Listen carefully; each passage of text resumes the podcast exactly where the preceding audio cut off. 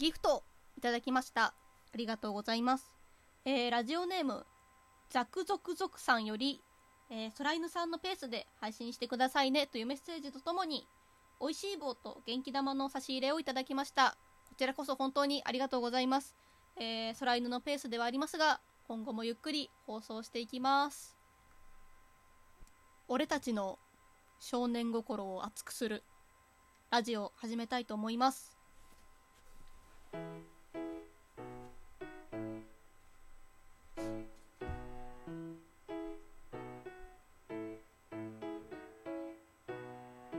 けで皆さんこんにちはからこんばんはまで、えー使えるようになりたい呪文は頭に思い描いた空想を形にする魔法空犬と申します、えー本日はですね久々にとある漫画を読み返したのでその感想とかあとはね自分が好きな理由だったりもしよかったらあわよくば皆さんに布教活動をしていけたらいいなという思いで、えーこちらの配信を収録しております。まあぶっちゃけタイトルでもネタバレはしてんだけどね。まあそういうこともあるよね。というわけで今回紹介したい漫画は「金色のガッシュ」という漫画ですね。こちら皆さん知ってますかね？ちょうど犬の世代、まあ、20代から30代ぐらいの方はもしかしたらリアルタイムで読んでたよって方がいらっしゃったりするのかな？どうなんだろう？犬はねこの「金色のガッシュ」という作品をリアルタイムで読んでたわけじゃないんですけど、えーその後、えー発行されました。えーっとねちょっとややこしいんですけど漫画の単行本、えー旧刊と、え新刊というのが現在出ておりましてそちらの旧刊の方、え当時発売していた単行本の方を持っておりましてそちらを、えー何度も読み返している次第でございます。今はねその旧刊の方はもう発行発刊されてないので新しく書き下ろしだったりがついている新刊の方が発売されているんですけれど、まあ、もしねこの放送配信を聞いて「金色のガッシュ」ちょっと見てみたいなと思ったらぜひえ購入を検討していただけますと幸いです。しかもねこの「金色のガッシュ」なんと今年で20周年を迎えたそうです。おめでとうございます。でもおめでとうって思うと同時にえこれ20年も前の作品なのってちょっと思っちゃう犬もいます。まあそういうこともあるよね。さてさてまあここまで金色のガッシュいいぞっていう話をねたらーっとしてきましたけどいやえ？そんなこと言うとるけどさ金色のガッシュって何？って思っていらっしゃる方いるのかな？いらっしゃると思います。お任せください、えーこの空犬がね金色のガッシュの魅力を余すことなく皆様にお伝えしていきたいと思っております。あわよくばみんな買ってください。ぶっちゃけ、えー金色のガッシュの話がしたい。それだけです。まあ、さてはともあれ何からお話ししましょうかね。うーん。そうですね。まずは簡単な金色のガッシュのあらすじからお話ししていこうかなと思います。金色のガッシュ、まあ、ざっくりあくまでざっくりとしたあらすじなんですけれどもえまず主人公が高峰清丸という中学生の男の子です。この清丸くんはですね超天才。めちゃめちゃ頭のいい男の子で学校に行ってもどんな問題でも簡単に解けてしまう子供だったためなんとなくクラスに馴染めなかったり先生たちからも見下されるような毎日を過ごしていたため不登校を繰り返してなんとなく退屈した日々を過ごしておりました。そんな彼の前に現れたのが、まあ、タイトルにもある謎の少年ガッシュベルという男の子が現れました。でそんなガッシュとの生活をしていく中でガッシュが持っていた赤い本まあとある謎の赤い本を清丸が手にして「ザケル」という本に書かれた呪文を唱えるとなんとガッシュの口から電撃が走ったんです。もうこの時点でもえお前人間じゃないなっていう疑惑が出てくるんですけれどもそうなんです。このガッシュという男の子は実は1000年に一度行われる人間界とは違う世界魔界の王様を決める戦いに参加させられた100人の魔物の子供の一人でした。魔物の力を引き出す本を与えられた人間と魔物の子供が手を組んでいわゆるコンビになって生き残りをかけた戦いが今始まるみたいなのがざっくりとしたあらすじですね、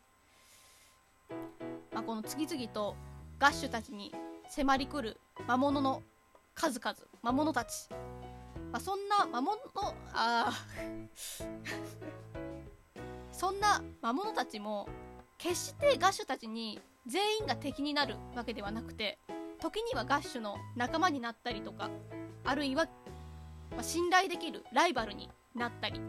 まあ時にはね強大な悪としてガッシュたちに立ちふさがるというのが概要です、まあ、そしてねこの天才が過ぎる清丸くんとすごく正義感の強いいわゆる割と純粋でものすごくまあ一言で表すと超いい子のガッシュがタッグを組んでお互い親身ともに成長していくというのがストーリーになっておりますね。これだけで熱い少年漫画ザ少年漫画という感じに伝わるんじゃないでしょうか。その通りなんですよ。この金色のガッシュ何が一番いいところかっていうともう超王道の少年漫画なんですよね。とりあえずこう少年漫画とか全然読んだことないなんかガンガンとかコロコロコミックとかそういった類のいわゆるジャンプとかねそういう本をお話を読んだことがない人に対して犬だったら何おすすめするって言われたら、まあ、真っ先にあげるのが金色のガッシュですね。もうその名の通り、まあ、その名の通りっていうかもうさっきも何度も言う通り超王道のストーリー展開なんですよね少年漫画としては。いわゆる熱い友情ものだったりとか時に切磋琢磨するライバルが現れたり。時にはあの強大な世界を脅かす悪に対して立ち向かっていく姿。そして時にあのギャグパートがめちゃめちゃ面白いっていう。このギャグと感動する熱い少年漫画としてのシーンの緩急がめちゃめちゃよくできた作品になっております。面白いところはちゃんとギャグとして面白いしこう見せる場面はきっちりキャラクターたちがその世界観だったりとか、えー、場面を引き立たせてくれるそんな、えー、作品になっております。そしてもう一つ、えー、ガッシュベルの犬的おすすめ一押しポイント、まあ、さっきも言った通り、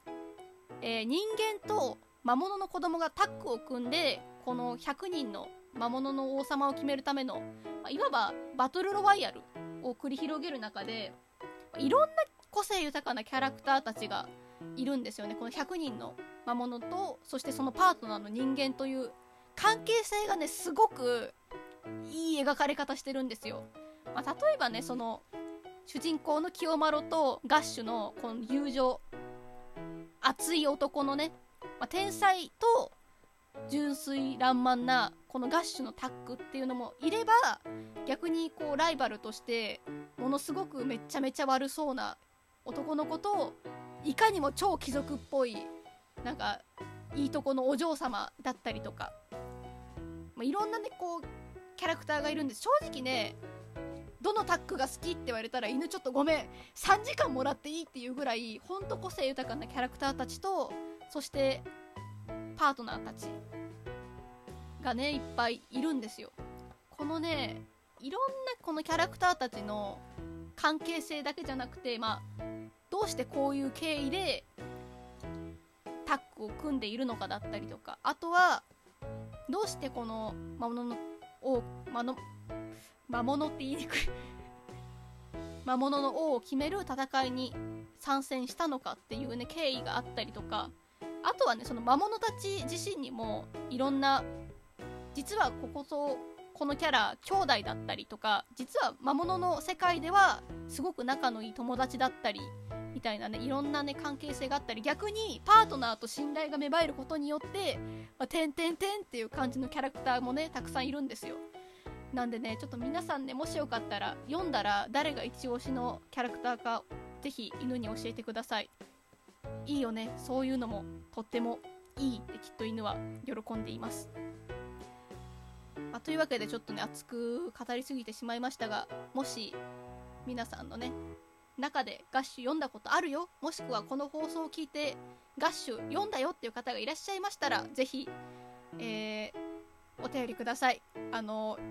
語りたいんです。ガッシュについて。というわけで、えー、今回の放送はこの辺で終わりたいと思います。ここまでのお相手はなんやかんや言ったけど犬的一押し魔物コンビはうーんテッドジードペアとチェリッシュニコルペアの関係性がめちゃめちゃ好きです。空犬がお送りいたしました。バイバーイ。